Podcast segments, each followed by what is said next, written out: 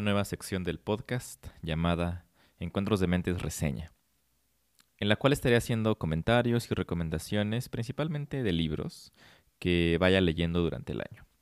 Comenzaré estos primeros episodios con algunos libros ya leídos en años anteriores y de ahí nos seguimos con los que vaya leyendo conforme avance el año. La idea es que este episodio salga todos los miércoles, entonces será un episodio adicional al que está saliendo todos los domingos. De tal forma que los domingos serán conversaciones y los miércoles será esta sección, Encuentros de Mentes, reseña. Comenzamos con el primer libro. El libro que quiero recomendarles y reseñar brevemente esta semana se llama Happy, escrito por Darren Brown. Y empezaré hablando un poco sobre el autor. Darren Brown es un hipnotista, es un mago, un mentalista inglés que ha alcanzado bastante fama internacional recientemente por algunos especiales en Netflix que ha estado grabando en los últimos años. El nombre de los shows es Miracle, Apocalypse, The Push y Sacrifice. La verdad es que todos son shows bastante, bastante interesantes. Los que a mí más me gustaron fueron Miracle y Sacrifice. Miracle es muy interesante porque ocurre todo en una iglesia. Y la idea es generar esta sensación de sorpresa y de admiración y de grandeza que sienten las personas que van a las iglesias para sentirse conectados con algo más allá que ellos. Y lo que trata de hacer Darren Brown es simular una curación milagrosa. Y es muy interesante porque él antes de hacer cualquier cosa en este show explica qué es lo que va a hacer.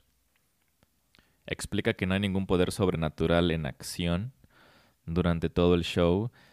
Avisa que va a estar utilizando ciertos elementos de la psicología, de la sugestión, del efecto placebo.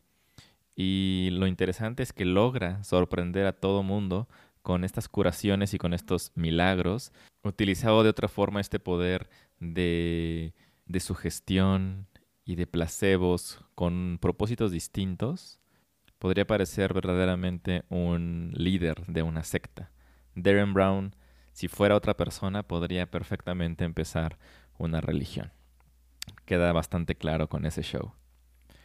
Y el otro show interesante es el de Sacrifice, porque se trata sobre crear una escena alrededor de una persona. Esta persona no tiene ni idea de lo que está pasando a su alrededor. Todo el mundo está preparando ciertos eventos para que llegue un momento en el cual él tiene que tomar una decisión.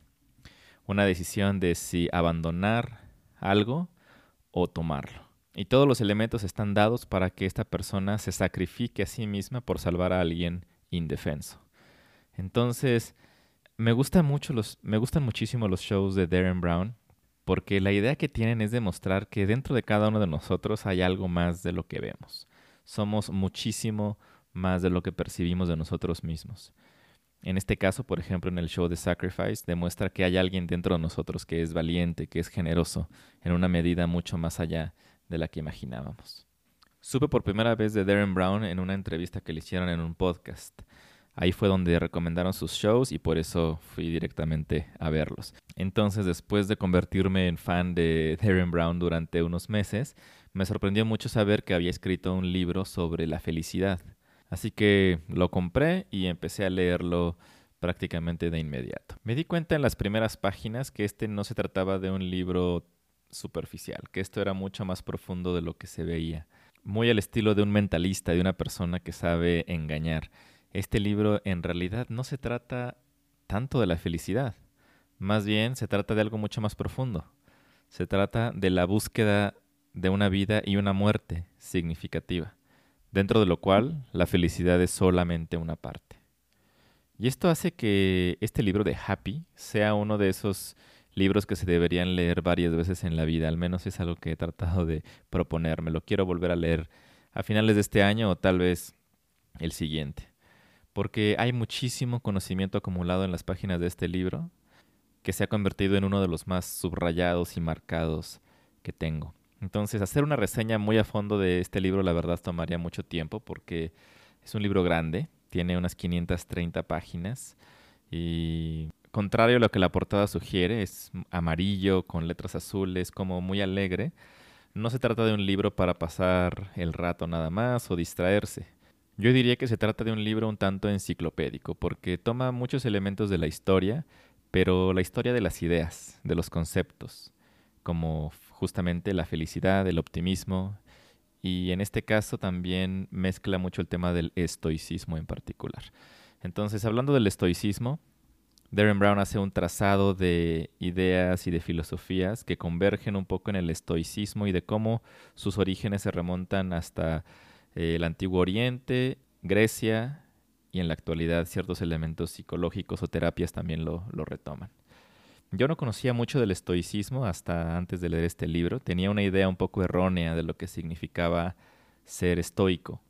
Y creo que en general este adjetivo, estoico, tiene una connotación un tanto negativa en ocasiones, porque se suele utilizar para describir a una persona que que no se inmuta, que no siente profundamente, que, o al menos esa era mi impresión.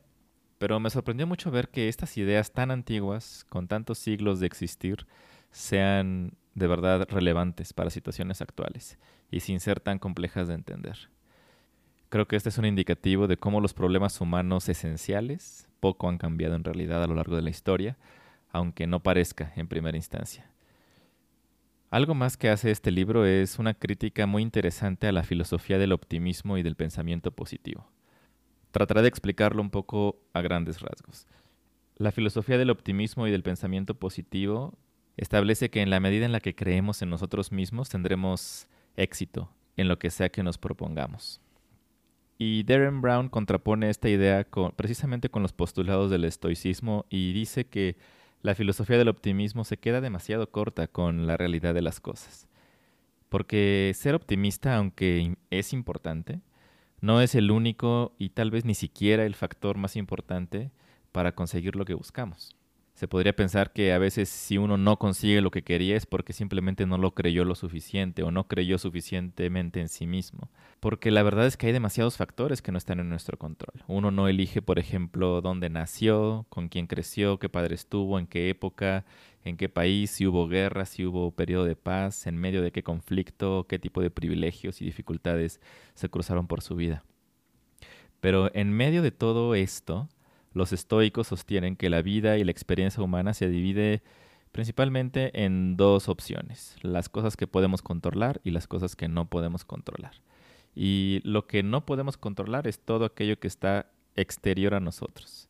Es decir, todo lo que acabo de decir, el pasado, nuestros padres, la familia, el país, cómo van a reaccionar las personas ante nosotros, qué van a pensar los demás de lo que hagamos. Sin embargo, lo que sí podemos controlar únicamente son nuestros pensamientos conscientes y nuestras acciones. Entonces lo que proponen los estoicos es en cualquier situación en la que estemos tenemos que ponernos a pensar, ¿es algo que puedo controlar? ¿Es algo que está bajo mi control? ¿Es algo relacionado con mis pensamientos o mis acciones?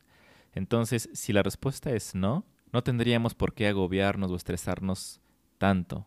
Y ese es el ente a través del cual el estoicismo nos invita a ver la vida es decir, como una herramienta para reducir el pesimismo, la ansiedad o la frustración. Y Darren Brown relaciona todo esto con el libro de Thinking Fast and Slow de Daniel Kahneman.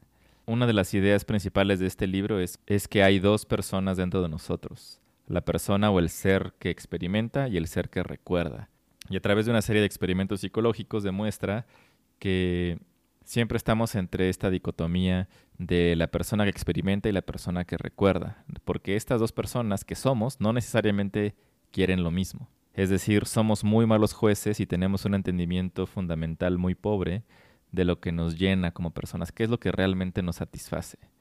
Y este libro también de Thinking Fast and Slow de Daniel Kahneman lo recomiendo también, tal vez otro día haré la reseña de ese libro, porque nos pone a pensar en que nosotros somos la última persona que se entera de por qué hacemos las cosas.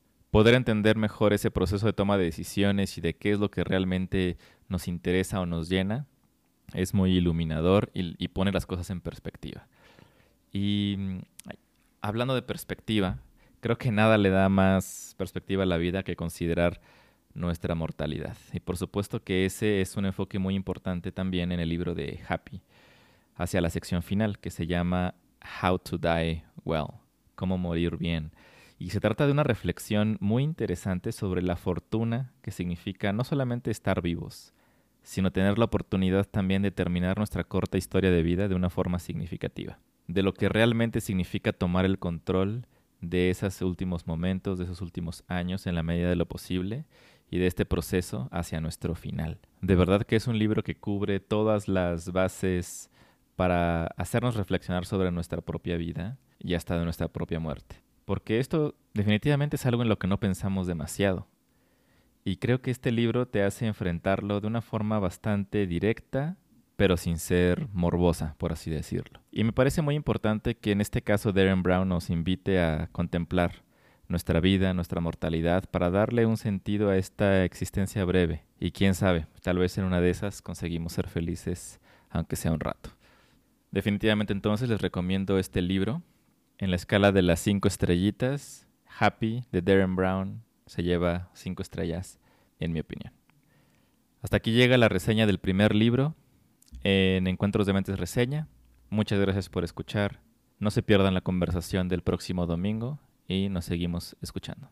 Les recuerdo finalmente que nos pueden seguir en nuestras redes sociales, en Instagram, en Twitter, en Facebook, estamos como Encuentros de Mentes, a veces ahí subo algunas fotografías, algunos mensajes o citas de los invitados y ahora también de los libros que estaré reseñando y recomendando en el podcast. Hasta la próxima.